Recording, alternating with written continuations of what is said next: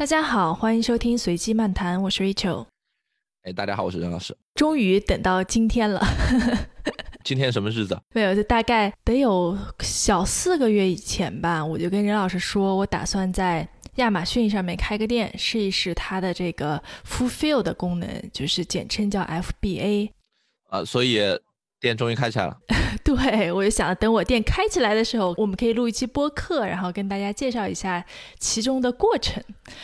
然后呢，这个店就迟迟开不起来，一直到这周吧，周二的时候，货品才正式上架开始卖，然后总算是可以大概聊聊怎么回事了。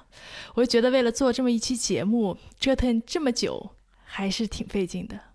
所以完全是为了做我们这期节目，是吧？那那太棒了，那太棒了，你一定要好好说一说。对我，我先从头说啊，为什么要 打算在亚马逊上开个店？我们不是 一直在讨论说干点啥吗？嗯。一直在说，年初的时候呢，我就突然有了一个策略，我就想弄一些有小的现金流的事情，都可以当做一个所谓被动收入嘛。我就想做一些所谓这种叫做 micro business，叫小微生意。然后呢，每一个呢都不用很大，但是呢也不用特别操心，都有一些被动收入。然后我就开始筹划。当然，比如说这个投资个小房产收收租金，这是一种。另外呢，我就开始观察到亚马逊的这个 FBA。我可以简单说一下什么是 FBA。我们知道，如果你要是在淘宝上面开个店，其实还挺费劲的，对吧？你得呃自己去进货，然后自己有仓储，还得自己发货，然后要处理退换货啊、客服啊。这些各种各种的事情，但是亚马逊呢就有一个服务，他说你不用管这些啊，我都帮你管了，你只需要选品，选好品了以后呢，你把你的货直接送到亚马逊的巨大的这个仓储中心，然后他给你去发货，他负责所有的客服，包括退换货，就大概是这样的一个服务，当然他收的钱也比较多了。然后就会有很多人呢，就这其实有点像投资，对吧？就你就弄点钱，然后上去来卖货，所以就有很多人开始去用这个。大家的方法呢，通常就是比如说在阿里巴巴上呀，或者是呃你能找到的货源，不管是在越南的、中国的，还是在美国本土的，都可以。那去找到货，然后呢，就直接把它们运到。亚马逊的库房，然后就等着收钱，大概是这样的一个感觉。当然没有那么容易啦，亚马逊也是一个巨大的网站，上面有无数的货品，怎么让你的货品能够销售出去？其实这是有一些技巧和难点的，也不是每个人都能做成的。大概就是这样一件事儿。然后我就开始想说，能不能试一下？所以就开始前期调研了一下，然后又选了选品。最后七月份的时候吧，就总算是下了一单，啊，把货定了。我是从宁波找了一个工厂，进了一些小朋友的手工包，单价也不高了，想着先试一下嘛。当然，这个过程中就遇到了很多幺蛾子，比如说八月份的时候，好像有几天浙江非常的热，然后就导致的我那个印刷厂呢，它的机器被烧坏了。这个机器呢又是德国进口，还修不了，所以整个的这个工期就延了有一个月。本来制造就很慢，我觉得真的不做实体，就根本就不知道，就做这些货，生产周期就得两周，然后运输周期当时说的是大概是四到六周，但实际上实际上比这个更长哈，所以我光生产周期就拖了一个月，好不容易出货了。又赶上封海，当时说是有很多演习呀，就加上中美的贸易战，货品就在船上卡住不放行，所以这运货呢又运了两个月，所以好不容易 算是终于到库了。所以你说的三个月的时间是从你已经下单了？对，就从我下单开始 到他生产了送过来就就花了三个月，这还不包括前期的呃建站呀、选品啊这些事情。对，其实不需要建站。当然了，我一开始最开始做什么都没有的时候，我先注册了一个公司，然后去注册亚马逊的账号，然后去选品，这些时间我都没算。所以这个还是非要是是一个公司，不能个人啊，可以是个人，其实可以是个人，但是因为在美国注册一个公司非常的容易。OK。其实在中国现在注册一个公司也蛮容易的，对吧？你找一代理，然后主要是得有一地址嘛，应该也有办法解决。但是在美国就非常的容易，你只要在网站上填个表，他对你的这个注册地址也没有任何要求。我我先不问这个，我先问问卖货的事儿。嗯，所以你说这个 FBA，它它不只是物流，它是整个的 fulfill 全都帮你解决了。所以说它不只是退换货的发货这这么简单，它还会包含客服。客服这事儿它具体做什么呀？其实我也不是特别清楚，但客服可能主要就是退换货吧。呃，那我想我问问这个体验，就是说，因为我在淘宝买东西的话，那实际上它会有一个售前的客服，对吧？我可能会问他一些关于。商品的问题，那另外一个是关于售后的，他这事儿是售前他也帮你管吗？还是说还是你自己管售前，售后他来帮你解决？呃，从我在亚马逊上买东西的体验，好像没有售前客服这一套。我我觉得这个还是挺不一样的。我先说一下我在亚马逊购物的这个体验哈，就是在欧美这边，大家有在亚马逊上买过东西的人，肯定都知道是怎么一回事儿。就是它不像淘宝，你一进去以后。有很多可以逛的地方，然后有很多店家，你很明显的可以感觉到这个东西是哪家店在卖的。但是在亚马逊上，你打开你搜东西，很多都是它都会给你标 Prime，然后都会写亚马逊发货。它所有标 Prime 的呢，其实都会纳入到它的这个 Prime 的会员系统。你只要交了年费，你的所有单都是免运费的。所以你要是不仔细看，你会觉得所有东西都是亚马逊卖的。但当然，其实不是啦。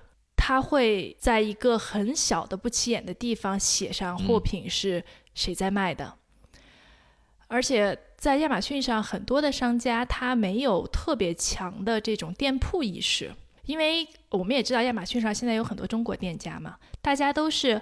什么好卖就卖什么，特别强调这个单品的意识，很少有人会说我买了这个家的一样东西，我再点进去看看他家有没有其他的东西，或者是说我很认这个店家，我就买他们家的东西，这种情况还是比较少的。亚马逊大部分的购物体验还是起源于搜索，就比如说你想买一个什么东西，你就搜，搜出来你会看到，会列出来很多。呃，可以看到评论呐，然后这个星级，然后你就根据你的这个价格范围，你去选，可以点开看产品的描述，看大家的评价，然后基本上就可以选择了。它的退换货呢也比较的方便，都是走亚马逊整个的这个 Prime 的系统。其实我们都知道，国外本来退货就非常的容易。啊，你他也不需要什么理由，你只要说不喜欢或者是什么，你就退回去就好了。所以大家在事前也没有那么多的比较，或者是说我还要跟这个店家商量一下、聊一聊天儿啊之类的，好像没有这个需求，因为大家都是从搜索开始的，所以目的相对来说都是比较明确的。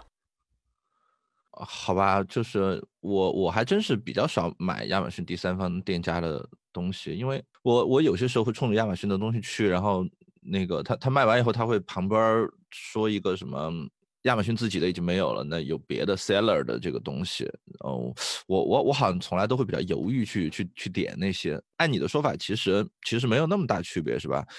你买的很多其实就是第三方店家的，只不过你不知道。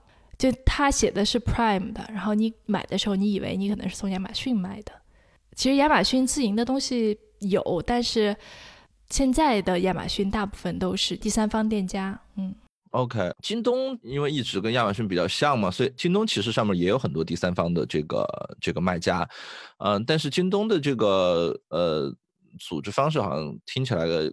跟亚马逊还是有比较大的区别的，就是它，它这个所谓店的这个感觉给人还是比较强的，嗯，至少比如说在运费这个层面上边，呃，他他家的这个免运费一般都是你得在一个店买够多少东西，他才会给你免运费，而不像是 Rachel 说的，可能其实你你你都是在这个嗯大的 Prime 的体系下边，嗯，但另外一方面我知道的是说，京东现在自己的京东物流。呃，也在做类似于这个亚马逊的这个事情。我不知道他有没有做售后的这部分，嗯，但至少说发货这边，其实京东是。京东是都在做的，就是物流和发货。呃，那个京东的这个平台上边，你买东西的时候，你也可以通过这个来筛选。比如说，我只要京东物流发货的这些这些东西。呃，因为京东自己的物流的话，它呃送货比较快嘛，因因为它也是全国好多仓，所以卖家可以选择把你你的货分在全国的好多仓里边，这样子它也会就近发货，速度啊、体验各方面都还可以。对，我记得。京东是它会有几种嘛？比如说最牛的，它 可能就是自营，对吧？我记得我当时在京东上买东西，我都首选自营，然后会选京东发货。对对，但我不知道它现在这个比例怎么样。其实最初的时候，自营的比例还是非常大的。呃，就是现在自营应该比例也还比较大，第三方卖家有，但我我个人确实是买第三方卖家会买的比较少，就是因为我我大部分时候。选择京东的时候，我我还是冲着他自己去的。如果要真的要考虑第三方卖家，我可能就会去淘宝这种地方，啊，这个可能确实是确实是一个比较大的区别。然后，因为刚才你你你说起来美国那边卖货的那个体验，我分享一下我现在了解到的国内的这个情况。因为我最近有有些时候听他们说淘宝东西还不够便宜呃，然后我也不太想去拼多多，然后他们就有人给我推荐说你这种屌丝就应该去幺六八八啊，所以我最近偶尔也去那上面买东西，呃，还挺有意思的，就是呃那个是阿里最早发家的地方嘛，就是他那个阿里巴巴那个平台，它最早其实是个中国应用商的一个采购平台，它主要是。可能就是一些外国的这些人，他来这儿采购一些呃这个 Made in China 的一些小东西，嗯，但是后来呢，可能也是随着中国整个的这个经济越来越这个向内来做，嗯，所以他这个平台上现在也。也开始对于国内的这个呃买家开放啊，而且这几年其实他做的已经越来越像淘宝了。就你可以去那上面，也也可以去上面搜东西，然后搜到以后呢，他也有不同的卖家，呃，那他其实会给你两个选项。他最传统的业务呢，就是我是一个卖家，我我来这儿批发货的啊，所以可能是一大批的买，嗯，但是除了最这种最常最最传统的模式呢，它现在还有一种比较传比比较常见的是呃代发货。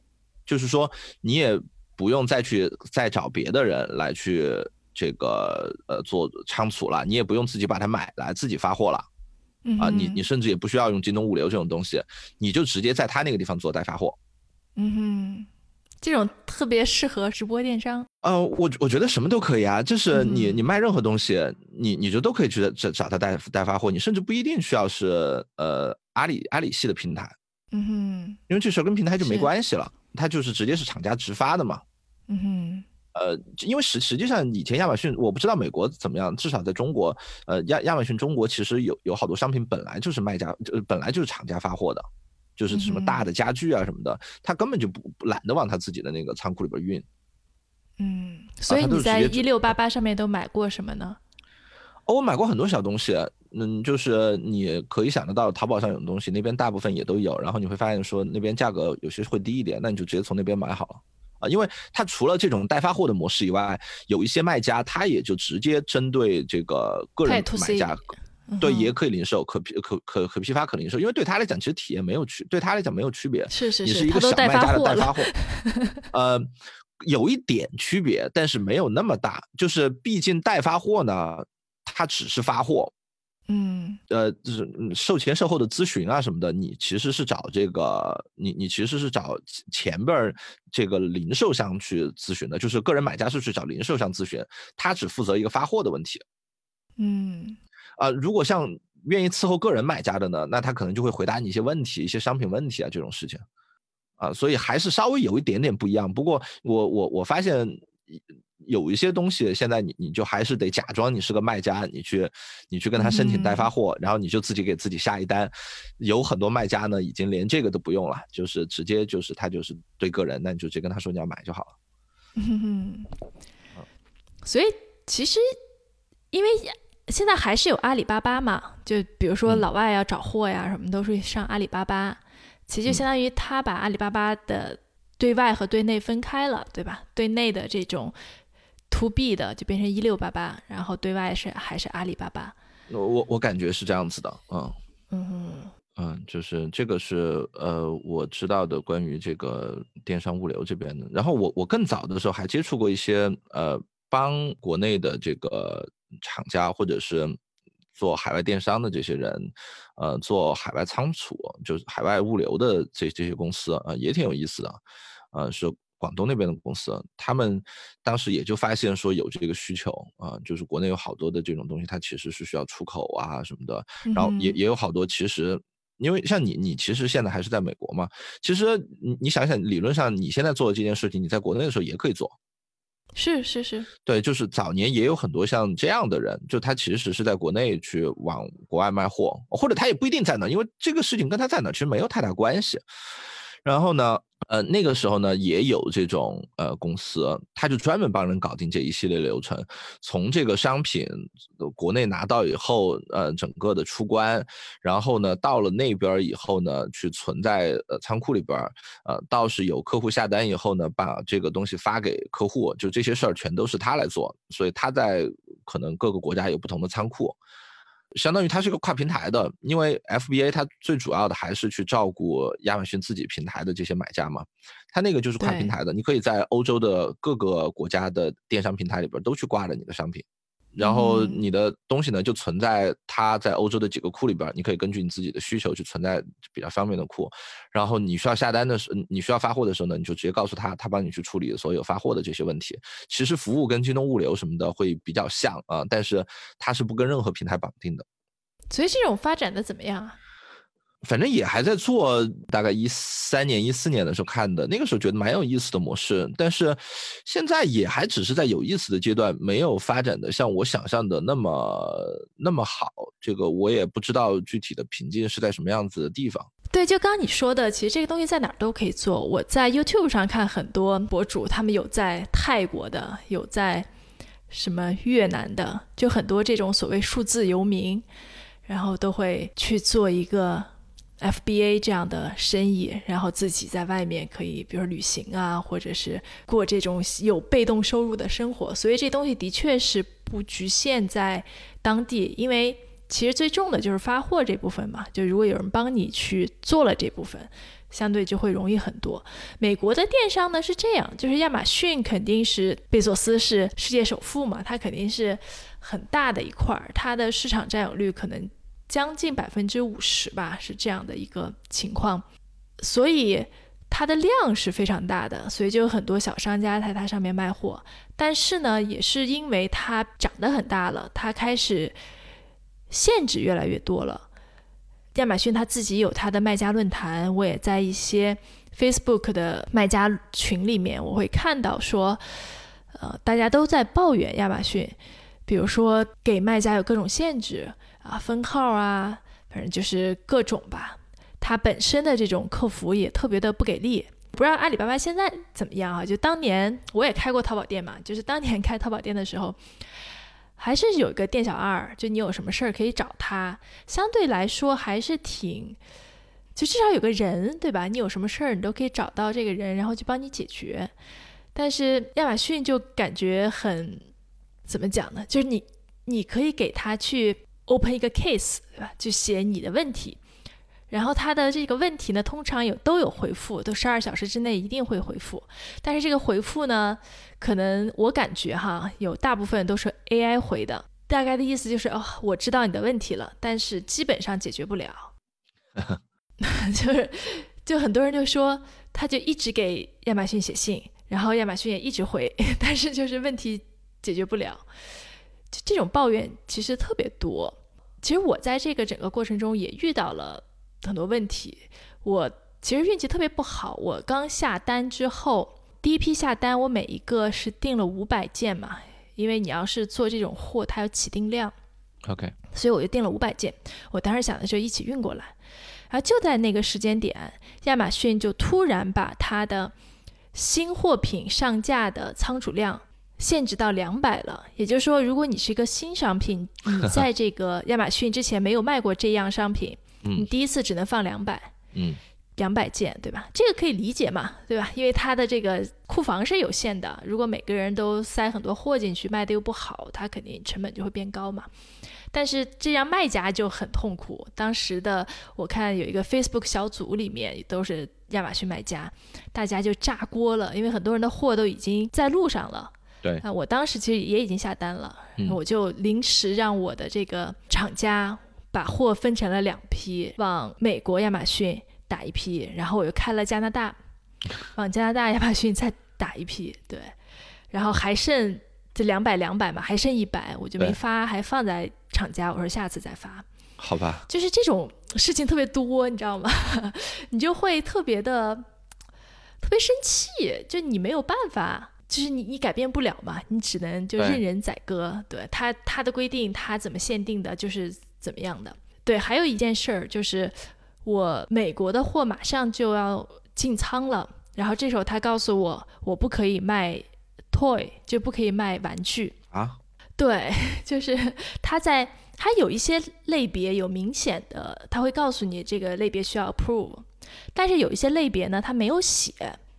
但是他的政策又会变，他有时候可能会触发一些问题，他就会，他就不给你 approve，然后你就要提交资料，比如说你的采购合同、你的各种授权、你的外包装照片什么什么的，我就提交嘛，我可能提交了有四五次，就都不通过，然后我当时想的完蛋了，这怎么办呀？然后就在这个时候呢，我就开始想还有什么退路，嗯。所以就看说，除了亚马逊之外，还有什么选择？其实也是因为刚我说的亚马逊的种种的这个对卖家的限制和要求，也有很多卖家开始逃离亚马逊，他开始找其他的方案。那么美国这边大概的第二个方第二个方案呢，就是用 Shopify。我不知道大家熟不熟悉，它其实有点像是一个，我没用过，你你得介绍一下。对，它其实是一个 SaaS 服务，它做的是帮你开一个网店，当然你也可以在手机上打开。呃，那这个网店是你自己的，完全是你自己的域名，就它不，它不负责提供流量。对，你可以这样想，对吧？淘宝其实它也帮你开个店，它里面有很多功能，对吧？你可以上货呀，你可以收款啊，这些东西。Shopify 呢，它也是给你提供这些工具，但是它没有流量平台。OK。它可能一个月最便宜的套餐是十四块钱，十四美金，我记得。然后你需要订它的套餐，一个月十四块钱，你就可以有一个店。你需要自己独立的域名。你有了这个店了之后呢，你就得自己想办法去卖。那推广的渠道呢，通常就是比如说 Facebook 啊、Instagram 啊，啊，包括呃 YouTube，对吧？你就你可以在一些平台上面去自己去做广告去卖。啊，这个感觉跟嗯国内的这个体验还挺不一样的，因为我觉得国内现在想自己开个自己域名的网店的人，好像已经蛮少了吧。大一点的品牌是想的可能都是入驻一个这个平台，入驻一个那个平台。对，我觉得这个是非常不一样的。就在美国，你知道的那些品牌都有自己的网站，你都可以去上面买。啊啊啊！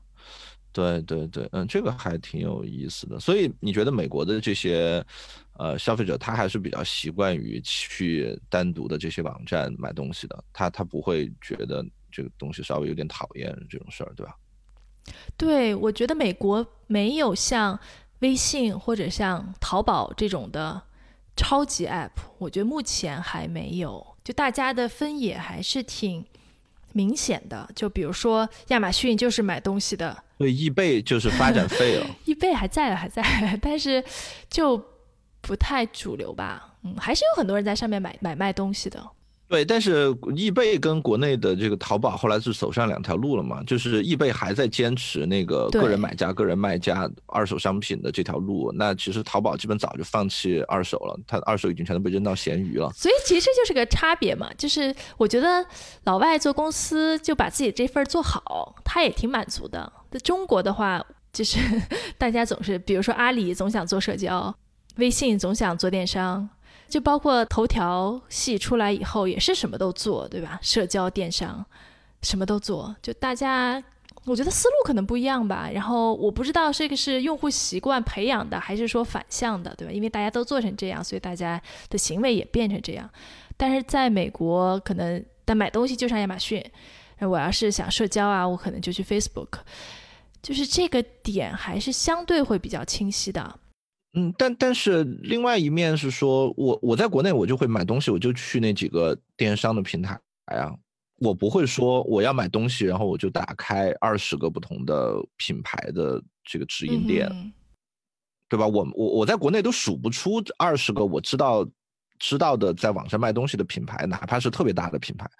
但是美国确实，你这么说，好像我想起来，我很多东西其实都是在官呃官方网网网站买的。就国内，我现在已经很少打开哪个哪家的官网了。那我其实想到的就是它的自营店，呃，就或者是它的这个在哪儿的这个旗舰店，呃，或或或者是官方授权店。就在我在我看来，我在网上买某一个品牌最最正宗的，反而是可能是一家京东店或者是一个淘宝的店，而不会或者天猫的店，而不会是这个公司的官网。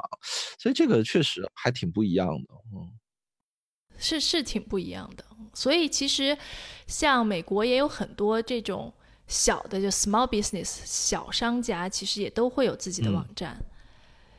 这这也是为什么美国有这么多 SaaS 服务，真的是就所有人都需要需要个网站。对，像小朋友去的幼儿园，每个幼儿园都有个网站。如果是这一类的网站，我倒是能想象。就当然，国内可能不是一个网站的形式，对吧？我们知道的每一家可能都有一个微信一个公众号嘛，对吧？啊，公公众号我觉得是中国的新的网站了。现在很多人都不打开网站，都用公号。哎，那你说你考虑了这个 Shopify，但是后来后来没用。对，后来后来我又不断的努力和尝试，他给我批了。对，所以我现在可以在亚马逊卖玩具了。对，我就可以在亚马逊卖玩具了。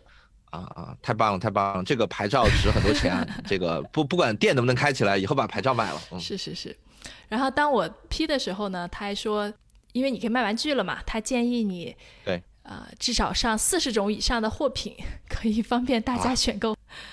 这是他邮件里面的一个建议，我觉得还挺逗的。但你要真的去看亚马逊上的这些店，很多其实就卖几样商品。因为它没有电的概念，对吧？像你说，所以它不存在说我一定需要四十件，不重要。对，而且我之前看了很多这个油管上面讲怎么做 FBA 的嘛，大家的思路呢其实都是这样的，就是去找，你可以叫做拳头产品，怎么找呢？我不知道这个需求有多少啊，但的确有一些这种网站，嗯，可能有个四五个吧。他们做什么呢？他们去扒亚马逊的数据。它也是订阅的嘛，你订阅了以后就可以在它上面搜，比如说我要找月销售额在多少元到多少元之间，它的评论数在什么和什么之间，它的价格在什么和什么之间，我也可以选几个品类，比如说我要看这个大家比较喜欢的，比如宠物啊、玩具啊、家装啊这些类别，然后它就给你筛出来。当然，它的这个销售额肯定是估算的，不是特别准，但大概就是这样。对，它的作用是什么呢？让你找到哪些是爆款，哪些是可能可以让你赚到很多钱的商品。啊，然后呢，你要找到一款这种商品呢，你就再去找它的卖家，比如说你可以去阿里巴巴呀，还有一些其他的平台。找到了以后呢，你就把它放在亚马逊上面去卖，你根本就不用装修店铺，因为没有人会去你的店铺。你要做的就是优化关键词啊，就这个玩法也还挺不一样的，就是买手的那种感觉，就是你其实关键卖的是信息，是眼光两方面，一方面是你能找到好的。受市场关注的东西，那就是你去用这些工具去搜索的这个能力。然后呢，另外一方面呢，是你能去找到那个卖家。但我我假设这件事儿其实不是那么的核心，因为你可能你有的选择也也就是那么几个大的地方。然后第三个呢，就是你去做呃关键词优化，使得别人更有可能找到你。对，太棒了。我我看了一个视频，然后那个哥们儿嗯做了可能。很多年的 FBA，然后现在他主要是做视频，然后去教别人怎么在亚马逊上面卖东西。然后他有个特别大的卖家社群。然后他卖什么起家的呢？他他那东西还挺有意思的，我觉得他卖一个地图，嗯，这个地图呢是可以刮的，就是比如你可以想象一个一张世界地图啊，我知道这东西，对吧？然后你要去过哪儿，你就把它刮一下，然后它就可以变成金色的，它本来是黑色的，对对。他就卖这个东西，这个东西呢，他进的成本价好像是两两美金吧，就是他在阿里巴巴上嗯。定的是两美金，然后他在亚马逊上嗯卖二十六，嗯嗯，贵最贵的时候可能卖到三十美金。嗯。当时在他卖的时候，亚马逊上没有人卖这个东西，所以他就赚了很多钱。现在当然亚马逊你打开有好多人卖这个东西，对，所以就是这个呃，去去选货，感觉也是挺挑眼光的。就是一方面呢，你其实是希望找到一个爆款，但是呢，呃，因为有好多这样的人都会去抄嘛，所以说其实真正的一个特别热门的一个东西，可能又变成一个特别拥挤的市场了，啊，所以这个人理论上来讲，他他要么是一个特别快的 follower，就是每次发现一个 trend 以后就第一时间进去进去 follow，就跟那个跟风炒币的一样；要么呢，他就是一个得比较有前瞻性的人，就是他得发现这个东西好，在在别的大部分人发现这东西好以前抢先进去。哎，感觉跟买币有点像，啊！哎，比如说你要是在亚马逊上卖东西，你会卖什么样的东西？你有没有大概的一个想法和思路？我我我先我先问一下，就是嗯你说这个人卖地图是什么时候卖的？就我我就知道说他大概需要领先这个时代多长时间啊？我觉得没有很久远，可能也就一八年。一八年才卖这个，那很滞后啊。嗯，那那如果他是这个思路的话，就如果他在一八年这个时间卖这个东西能卖出去的话，那我觉得他思路应该是哎，但具体的我我不太清楚哈，就我猜测哈，因为这人也很年轻嘛。对，但他是这么说的哈，他也有什么网 后后台截图啊什么的，是是但这也有可能是是是，也不一定是真的。对对对我知道，嗯，但我我估计可能就一七一八年吧，嗯因为我知道这个东西比这个时间早。嗯哼，啊、我有朋友应该比比这个早的时间就买了这玩意儿了。嗯哼，但有可能当时中国有对吧？国外没有。对对对对对，那所以他的思路就变得不太一样了。他的思路可能就是，我其实就是去别的市场里边看见有什么潜在热门的东西往这儿搬，嗯有点像当年这个中国的这些互联网创业的人 copy to China 这个思路，就是我就去美国看什么模式好往中国搬，对吧？就嗯是虽然它这个迁移会有问题，中国人的消费习惯跟美国不一样，巴拉巴拉，你可以说很多，但是它总是有一些共性的东西是是可能被验证过的。那可能就是我就我就去各个别的这些地方就去找，然后找什么已经在那个市场里边已经被证明过的东西，往往美国的市场搬。嗯哼，对，如果你要卖的话，你卖什么？你有没有什么思路？你怎么选？呃，就是首先国内有像礼物说啊那种，就是什么呃礼物创意的那种网站嘛，嗯，啊、然后所以你希望它是个礼物，对吧？它可以当做礼物。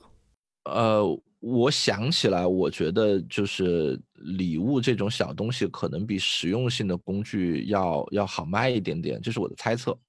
嗯呃，然后当然不能不能不能够是太大的，这太大的，不管是发货啊，还是什么，嗯，还是这个东西的质量什么的，都都都比较麻烦。最好是一个相对比较比较简单的一个东西啊。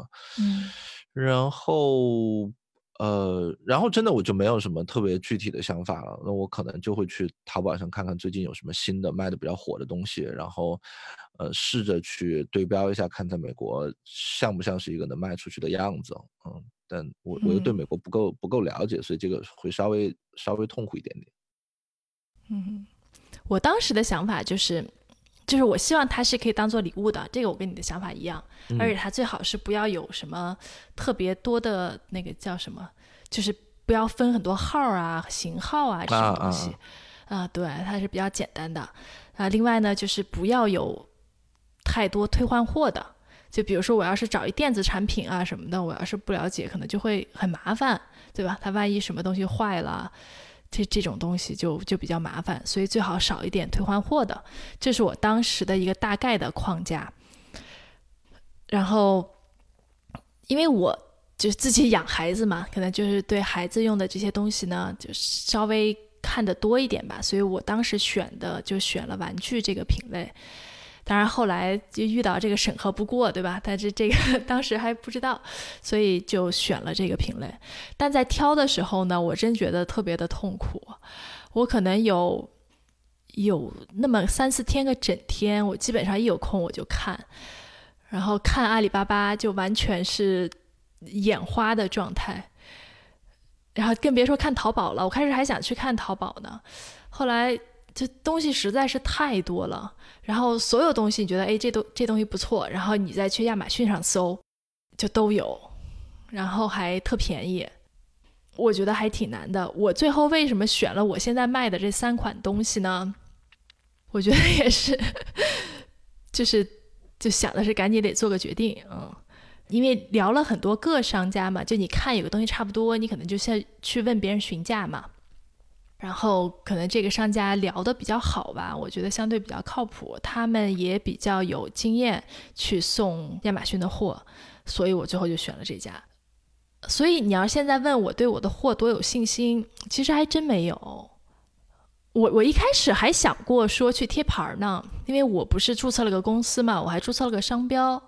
我当时还想过做贴牌呢，后来做贴牌，我觉得这事儿就更麻烦了。我也谈了几个厂家，你要做贴牌，你还得自己去设计外包装，啊，自己去写说明书，然后还得去有一些所谓质检啊方面的东西。后来我就放弃了。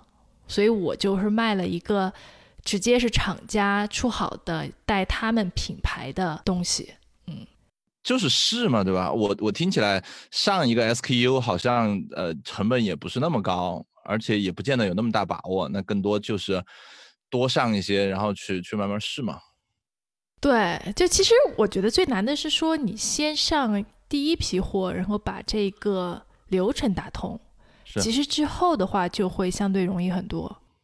嗯，就是主要主要是从你心理上来讲，就是你你觉得流程顺了会比较重要，对吧？但是实际上第一批跟第二批，呃，可能就像亚马逊的手续这种东西需要重新做，但是你甚至第二批也不一定非要找同一个供货商去买嘛。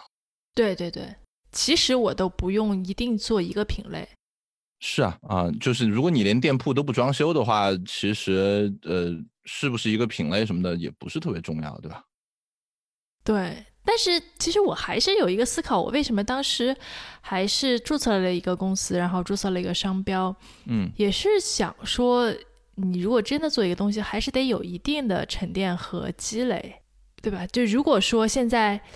呃，比如 YouTube 上有一个导师，他教所有人都是通过这几个软件去找出来爆款，那么大家找的爆款肯定是趋同的，对吧？对。那你怎么办呢？我觉得还是得找差异。所以我一开始也是想说找一些自己比较熟悉的东西，这样可能会有一些呃主观的因素在里面，相对来说没有那么容易被替代。但是现在看来呢，这个东西真的是比较的不好把握，有点像玄学。其实我刚开始选出来我要买的货下单的时候，我还是很开心的。但是随着时间慢慢的推移，然后我就总觉得不够好。然后等到它真的开始卖了以后呢，嗯，就有点矛盾吧，因为。在我订货之前，我也是订了样品的，然后他们真的是寄到了美国，然后我让我们家小朋友都玩了，就肯定不是那种特别高级的东西，但是玩的还是不错的，啊，质量也还不错的，所以当时其实还是挺有信心的。但是随着时间的推移，然后心就越来越虚，我不知道这是一个什么样的心态哈。然后但现在的话，开始推，我先也是拉了一个群，叫亲友团嘛，然后找了一些适龄的。在美国的这些家长，大家一起去看一看什么的，有时候还挺挺担心的吧。嗯，这也许他们可能不是最适合的用户群，因为我的卖的东西定定价也比较低，我可能最适合的用户群就是那些呃下中产的美国美国人吧。就我感觉哈，老外其实没有那么讲究，就肯定没有中国所谓的中国中产那么讲究。那目前卖出去了吗？有人他们不会来找你来问这事儿是吧？他其实就是直接就下了单，然后亚马逊就给送去了，所以你就等着看数就行了。对，但一开始的话还是得做些活动嘛。你开始一个评价都没有，对不对？你还是得找一些朋友啊，支持一下什么的。OK。然后对，反正现在还是有一些成交的，有一些成交单的。他已经有一些成交，那不错啊。对，在这个过程中，其实。我觉得还是挺有意思的，就亚马逊其实是有很多工具的。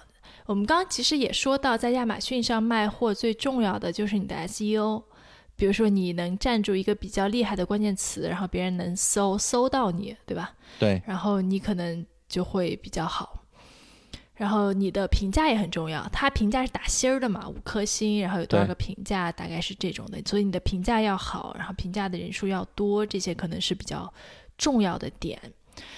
然后他会给你一些工具，比如说他有一个工具就叫做早期评价项目，你可以加入这个，它可以帮你早期达到五个评价。那每个评价他可能收的钱也比较多，这这是个什么样的活动啊？我我怎么没搞懂呢？这是亚马逊自己搞的。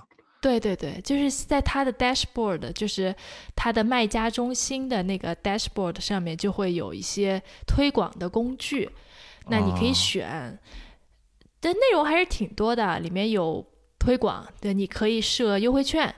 啊，我当时是 我把能试能试的都试了一遍，我设了优惠券，就比如你在它下面可以写，比如便宜几块钱或者便宜百分之多少对啊。另外呢，就是它有一些 promotion 的活动，对嗯，还有 CPC，嗯，就是你可以啊，像有时候大家嗯打打对打开亚马逊，你要搜一个什么词儿，最前面几个可能会写 sponsor 的，对对，就是就大概就是那个东西啊，你也可以买然后也可以写每天买多少。还有就刚说的早期的这个评价计划，它可能会有一些，比如说用户群啊，它可能通过邮件呀或者什么方式给他们推吧，然后啊让他们来写评价。啊啊啊！嗯，它会有一些这样的作用，还蛮贵的呢。一个产品的五个评价是六十美金，当然它和你单价有关系吧。是你要是得不到这个，他也不收你钱。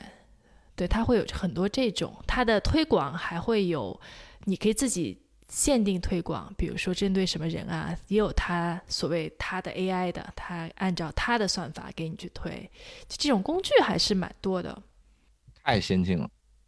哎，挺好玩的，然后就像个做游戏一样。因为我的这些货，我为什么现在觉得它也不是特别理想呢？很大的一个原因就是它们并不占一个主要的关键词品类啊。当然了，你要占主要关键词品类，你可能就 也很贵，也很难，对吧？是所以，呃，我第一天的时候刚上线的时候，我基本上搜什么关键词，他们都不出来。对，除非你把完整的名字打进去，它可能才会出来。然后我不是、啊对拉了一个群嘛，这群其实人很少。对我在我发的是朋友圈，然后加了好多人，但是很多人都是国内的嘛，我就把国内的朋友都踢掉了。踢掉了 我也不想，我也不想让大家看热闹。好吧？我当时发好多国内的朋友说啊，你怎么做这么多事情？然后我也不知道这是夸我的还是损我的，然后就不要让他们旁观，对。然后我的群可能就三十个人吧，但是都是目标用户嘛基本上都是家里有，比如说四到八岁的小朋友，大概是这样的。都是华人圈子的，因为微对对对，微信群嘛。嗯，对 OK 然后我开始呢，我就会给他们写一些规则，让他们去买嘛。当然，我会给他们有一定有一部分的返现。对，这个应该不会有人举报我吧？这个要是被举报，你要是举报的话，应该是违规的，对吧？对对对对对，但嗯是应该还好，我们的听友应该都是比较善良的。是 对，然后我开始会放链接，然后后来也是我有个朋友，他也啊特别逗，他为他之前可能也是就。为了好玩儿，也是为了图便宜嘛。嗯他在一些亚马逊刷评论的群里面，OK，然后他就特别知道他们的套路是怎么走的。我后来也加了一下，我也看了一下，嗯，就比如说，但他们的单价都非常高，他们卖的东西可能真的也也是比较好卖的，因为他们在这个期间卖跑步机，这一看我觉得就挺对路的，对吧？对就是疫情啊，然后又冬天呐、大家要锻炼身体。比如跑步机一个的单价可能是三百多美金吧，OK，那么它可能只要你五十美金，然后只要你去啊给个评价，大概就是这样的。嗯，啊这么狠啊就还是反的狠狠的，但是它有限制，像跑步机这种，因为单价成本比较高嘛，对它可能限一天一个，一共就十天，所以他就找啊十个人，啊，多了他就不做了。对，啊啊，就大概是这种。所以相当于是一个自发的民间的刷评论的，对吧？对他肯定是有这个头的嘛。对对对，我的意我的我的我的意思就是是是是一个非官方的，因为可能亚马逊啊刷的一个评论要二百七十美金，然后你来这个群里刷，你只要二百五十美金就能刷一个评论，就差差不多是这感觉，对吧对对对，是是这感觉，对？OK，对，然后它就会有很多的套路在里面，比如说你你得搜索，你不能直接点链接。对，啊、然后呢，啊。可能有些卡的比较严的货，你还得货比三家做个样子，然后你最后再下单。啊，哎，对，我们当时做一个什么事儿反欺诈的时候，呃，哦，对，瓜子儿，当时在瓜子儿的时候对外融资，我们讲故事的时候讲过这个故事啊，就是大概是说，呃，因为我们做风控的时候可以看到用户的行为记录，那么这个如果他是一个，嗯因为这个瓜子当时放车贷嘛，对吧？如果他是做这个。你发现他这个买家和卖家就两人上来突然直接就看对眼了，啊、也不嗯砍价就成交，那很有可能背后会有骗贷的。嗯嗯，因因为当时瓜子做的事情是，你买买家去买个二手车的时候，瓜子给你放贷放放贷给你，啊、那如果是。他两个人串通，那我理论上我可以拿一个破车，我去挂一个很高的价格，然后呢找个朋友就把它买了，那嗯就可以套很大一笔钱出来嘛。那当时呃瓜子这个这个对外讲的这个风控的故事，就是说，因为我能看到你的成交记录，因为瓜子自己是交易平台，所以我会发现说，哎，你这个用户是不是一个比较正常的行为啊？你是不是先在这个上面看了很多车啊，关注了很长时间啊？是不是啊还实地的去看了几个车？因为他他有线下的这些人，然后你是不是砍了价最后才成交的？还是说就像你刚才说的，就是突然来了一个陌生人，然后点了一个链接也不砍价，直接就成交？呃，如果像这种，它可能就能识别出来。就是现在大一点的网站确实是都在用这种行为数据去做很多的这些监控啊，包括我在国内的这些羊毛群里边，经常有人就是因为一些 过激的表现，然后他就被所谓的黑号了，就是你的这个号啊未来它有很多活动就不让你参加了，就是别人点都可以，就你点到去就就什么啊活动特别忙啊，请稍后再试啊，就就全都是这个默拒你啊。对，就这是一个战斗，对吧？是一个战斗。就其实 SEO 本来也是这样子的嘛，就是，呃，浏览器呃那个搜索引擎最早设计出来的那些东西，都其实是希望客观评价的。但是你发现这里边就有所谓的优化的空间，这就跟你这个照照片可以 PS 一样，其实这就变成一个斗智斗勇的过程了啊。对，就是有好多这样的套路。那朋友给我讲了半天，我觉得还还挺逗的。呃包括说你拿收到货以后，你不能马上评，你可能得过一周以后再评，要不然会被删啊评。被删评论好像对卖家就是会有很不好的影响。最严重的可能就是封号嘛，你的卖家就不能卖东西了。对太棒了，我开始是直接放链接的，然后就赶紧把链接改成说你去搜什么东西，然后能找到我的货，然后再去点。哎，我觉得还挺有用的。然后昨天嗯我拉的群嘛，今天我再搜一些关键词就已经能到第一页了。啊！当然，我第一第一次用的这些关键词就是比较比较准确的嘛。对然后我就又我就现在又换了一下，就把一些就换的更啊模糊一点。对，它现在还是在，但是就会比较往后。嗯，大概、啊我觉得还挺有意思的。嗯，恭喜你已经走上了这个运营的道路了。然后我现在就特别苦闷，我之后下一批货进什么？嗯，嗯第一批货有什么不好的地方吗？就其实现在还朋友在买嘛，就它其实并没有被市场验证。对，那你你你是准备等到这批东西被市场验证了再进下一批，还是说你觉得这一批就就出不了这个你的这个朋友圈了？应该不会那么悲观，对吧？我都行，就就是我做好了最坏的打算。对，但是它可以放着慢慢卖嘛，我还可以降价嘛。我觉得这个倒也问题也不是特别大。嗯。而且搜索排名上去了，我觉得嗯还是有机会的，肯定是有机会的。不错，真的实体货它的周期太长了，所以我也不能说等这批卖完了，那什么都凉了。所以你肯定还是得提前的去想，我之前的想法特别乐观，你知道吗？就是我七月份订的货，我想它九月份可以赶到开学季就能到。啊，然后？呢，大概跑一个月，感觉差不多了，我就赶紧准备备货，我还可以赶上十二月的这个礼品季。啊，现在就什么都赶不上了。中间一度就是他老不批我卖玩具的时候，嗯对我中间一度就想放弃了。我插一个问题啊，就是说，呃，它这个 FBA 它有，你你说了它有一个上限，它新商品不让你放太多，它有一个下限吗？比如说你跟我签一个 FBA，你至少要在我这儿有多少钱的消费或者怎么样？哦，它是这样的，它嗯没有下限。呃，它有两种账号，嗯一个呢叫 personal 的，，OK，就是你就有多少你就放，它呢每卖一个为你收钱。啊，还有一种呢叫 professional，它叫 pro，对，这个呢是一个月三十九块九毛九的订阅费，嗯。然后他就会给你少一个钱，就少一个你卖一个扣的那个钱，那个钱具体是多少呀？我，嗯，所以以如果你要是卖的多呢，你肯定还是订阅比较划算嘛。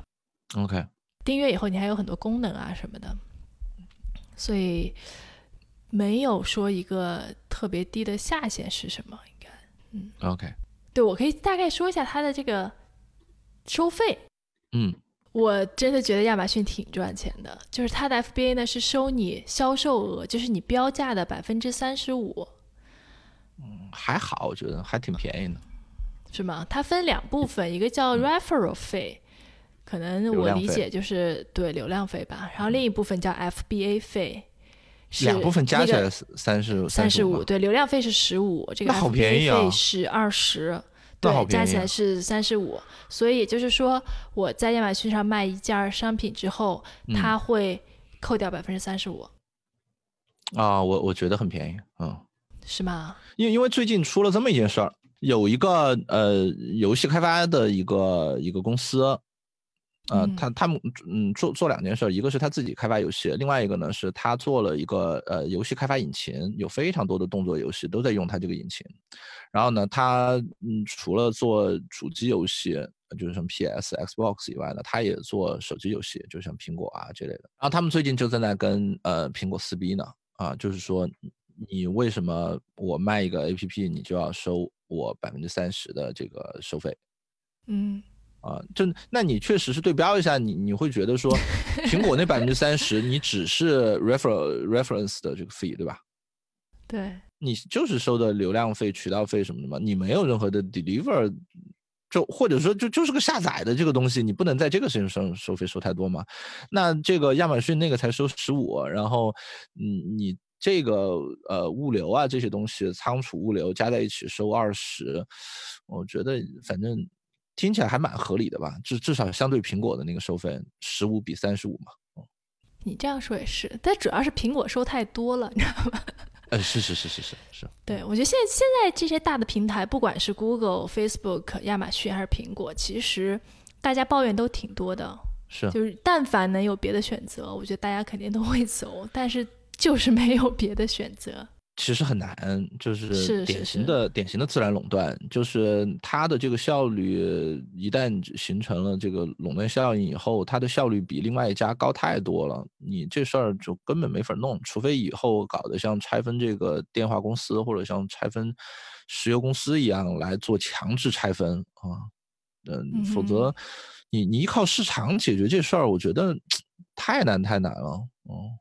对，当然亚马逊它有很多我刚才说的那些推广的项目嘛，那些可能都是单收费的，它也会有一些嗯收入，大概是这样。所以刚刚说到很多人也会撤嘛，就会去 Shopify。其实 Shopify 它是一个呃相对来说比较开放的平台，你可以在 Shopify 上面去作为第三方开发者去编写一些工具。嗯，给上面的用户用，也都是用订阅的方式。据说还挺赚钱的，嗯，就比如说你做一个工具，举个例子啊，比如说嗯可能做一个减免的工具包，对或者是说呃满多少减运费，大概是这样的工具吧，可能或者是统计的，嗯嗯，我觉得都还挺有意思的。当然，Shopify 目前我还没有没有用到。对它，如果之后亚马逊又弄什么幺蛾子 不让我卖了，我可能就会把货拿回来。我问一下，就是 Shopify 它它能帮你做的，应该只是线上卖东西的这部分，对吧？就是它帮你把网站这些搭起来，但是你你你的这个呃物流仓储这些，它会帮你做吗？对，其实它是一个 SaaS 嘛，它其实它核心的部分，它就是帮你建个站，帮你建一个网店。但是我刚才也说，它是一个平台，有很多人在上面开发第三方的应用，也包括服务，所以他自己里面就包括说，他会给帮你接支付，对吧？他也会有一些物流让你选择啊。嗯，我当时开了一个 Shopify 的账号，体验了一下，其实没有那么麻烦。他会，比如说你有人订货了，他会帮你生成订货单，然后他会帮你主动联系物流公司，然后在这个平台上就可以支付，然后物流公司来取货，就可能自己多的就是要包装啊，然后这些这些东西，当然这些也挺费劲的了，能做的都会帮你想到吧。啊，所以就是它也不只是做信息，就是它上面其实你可以通过第三方的卖家，呃，第第三方的这个服务机构来帮你搞定全流程。实际上，对，包括其实仓储这边也有一些公司，我当时也看了，它叫做就类似于送货作为服务，对吧？嗯，Delivery as a Service。对对对，所以就是你也是订阅，然后你可能把货放在他那里，然后你有单子的时候他帮你发，也是有这种服务的。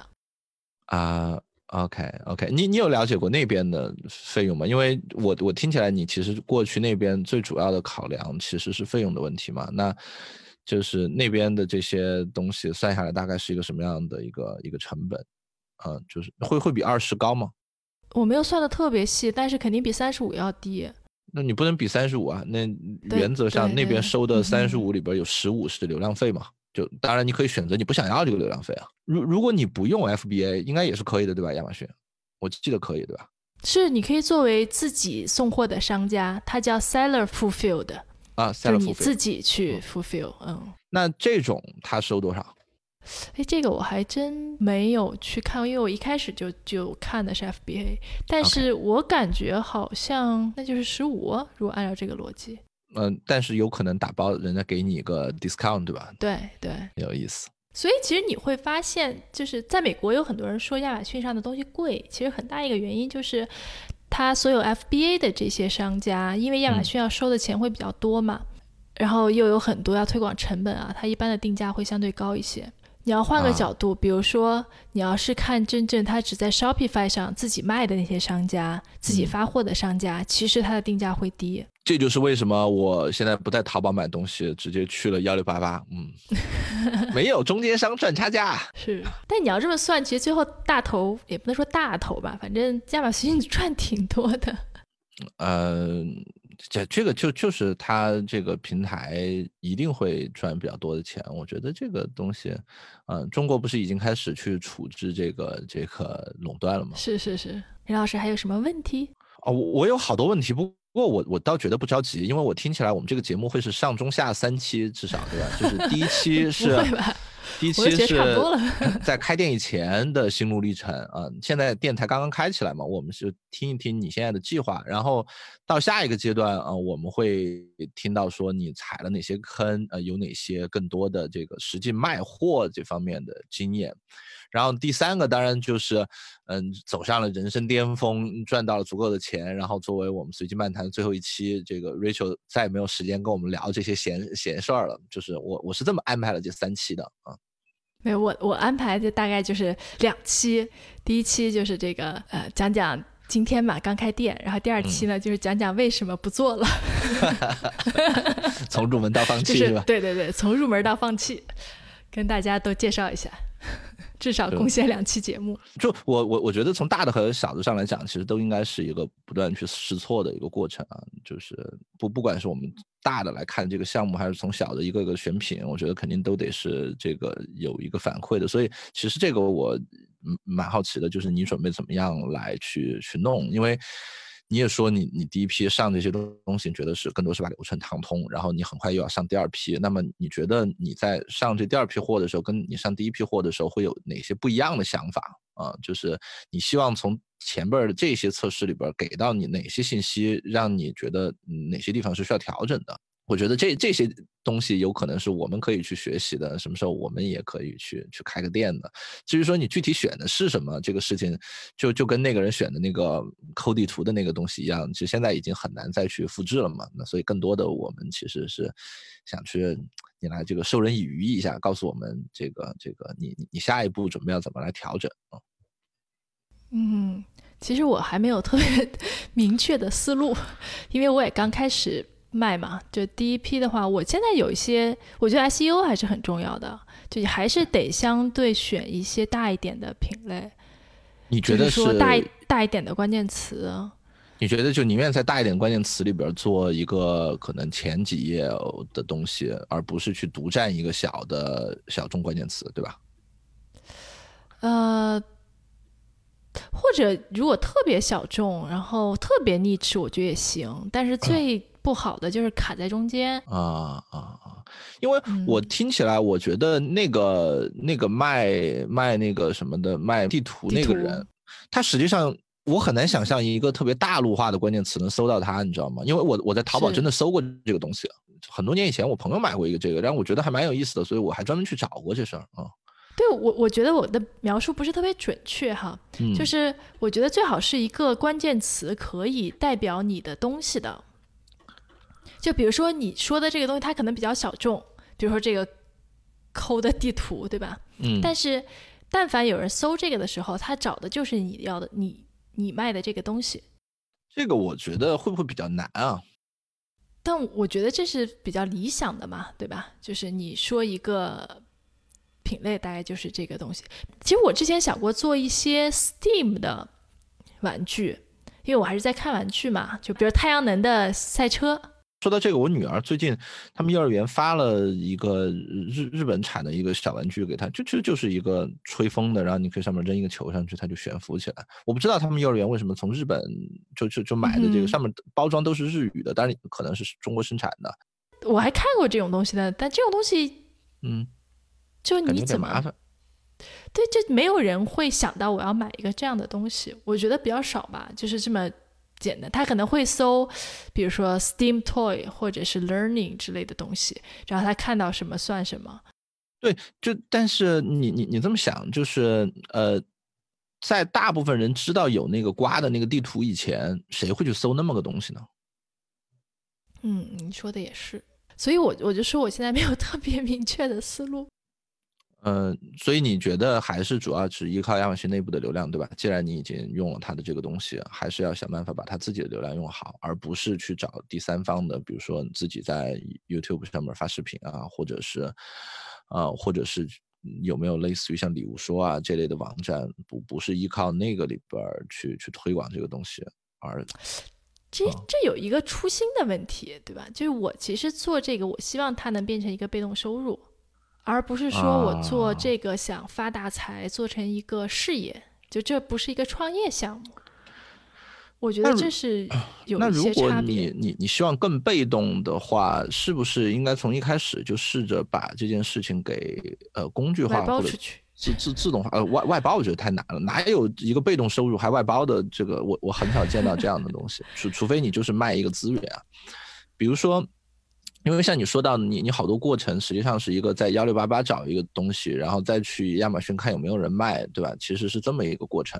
呃，而且这件事情肯定会持续嘛。我我也不觉得你选定了一个好的选品以后，你就能靠这东西卖十年，因为有有太多像像这这样你的师兄师弟们，他们也学了这些技巧。一旦有一个关键词发现比较好赚钱，慢慢就会有更多人涌入进来，一直到把这个收入给拉平。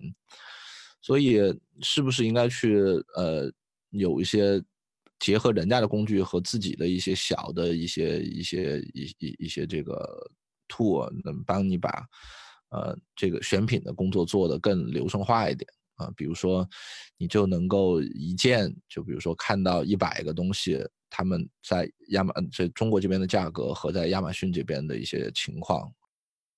或许有用吧，但就像刚说的，就实体货物的周期特别长，就是这有一个 这个效率比的问题，对吧？就你可能有一个工具，然后它让你找得快一点，但是你算上等到货的时间，就这东西就抹掉不见了。是是是。总体来说，我还是会在十岁以下吧。小朋友的玩具这个上面去找一些东西，因为周围的也是这些爸爸妈妈比较多嘛，相对来说也比较熟悉。另外还是想说能够有一些积累和累积，不然纯一单一单也会很大，因为你没有特别强的把握，说我按照什么方式、哪些数据就可以一定找到一个爆品。那那如果你希望有积累，是不是就会跟你的被动收入这个，我我我觉得多少有点。但这个积累是这样哈，我一开始的想法是说，如果我可以一样一样选品嘛，对，那可能大部分卖的都不好，我就不卖了。那比如说有几个卖的还不错，我就坚持卖那几个。我最后如果能找到，比如说五六款商品，然后每一个都可以有持续销售，那么其实就是一个比较良性的状态。当然，这些其实是有积累的。比如说同一个产品，它的评价在积累，它的 SEO 在积累。其实后边不准备不停的上新品。对，其实我并不是想说一不停的上新品，对吧？就是好的都好卖的东西就一直留着卖，因为 SEO 嘛，对吧？你时间久了肯定是有优势的。啊，懂了。所以新品其实是很难的，这也是为什么有人能在上面赚被动收入，对吧？他就是他。之前做对了这些事情，他都打好基础了，他就可以躺赚。明白。做小朋友的东西也有一点是说，其实小朋友的东西没有那么时髦。你可以看说卖的好的就那几样东西，对吧？刚说的拼图啊这些东西。OK。大概是这样吧。太棒了。哪里棒？感觉 乱七八糟的。你们你没有想过去拉一些群啊什么的吗？在里边，中国推国外的比较好的玩具，国外推中国比较好的玩具，互通有无一下嘛。不管是从培养种子用户，还是说拿到一些不同的思路啊。我现在有在拉群嘛，但是比较小，我没有想说一下弄很多人，我也没有在别人的群里头发，就还是稳一点嘛。我想的是。先看看他到底怎么回事儿，我别哗哗弄一堆人，然后亚马逊把我号封了，我是比较担心这种。我倒不觉得主主要是刷单什么的，就是因为如果你希望能偶尔去推一些这种有独创性的东西，是不是 还是有一个比较重要的，你得能够有一个渠道能够向大家介绍一些新的以前没有听过的东西，否则大面儿的那种常见的关键词肯定就都被人占着嘛。是是是。还是希望大家可以支持我的店铺的，嗯，就是，嗯，大家一起努力嘛。所以大家有什么想开店的想法呀，也可以可以跟我交流。我有踩过不少坑儿。你得在你你得就是也往国内推推荐一些美国那边看到好的玩具啊，这样子你双向的，你自己选品也没有那么累，而且你也能够把国内的我们这些听众给好好的服务起来。我觉得我们的听众应该还是至少有一半在国内吧。出海加代购是吗？嗨，不一定要代购吗？就是你要不想懒得赚他那个钱，你直接把商品链接发给他，他自己愿意怎么弄怎么弄。我的感觉是，其实你跨境的去看，就小孩玩的东西，真的是还是很很能发现，就是他那儿有一个在他看来挺常见的一个东西，我我没见过，我就觉得还蛮不错的啊。嗯哼，所以呢，也希望我的小店铺可以顺利进行下去，然后我有更多可以跟大家分享的经验，别总是教训。然后祝你发财，嗯，好了，感谢大家收听本期的随机漫谈。如果喜欢今天的节目呢，啊，欢迎在各个平台给我们打五星好评，也欢迎大家在下面留言跟我们交流。我们下回见，谢谢大家，拜拜，拜拜。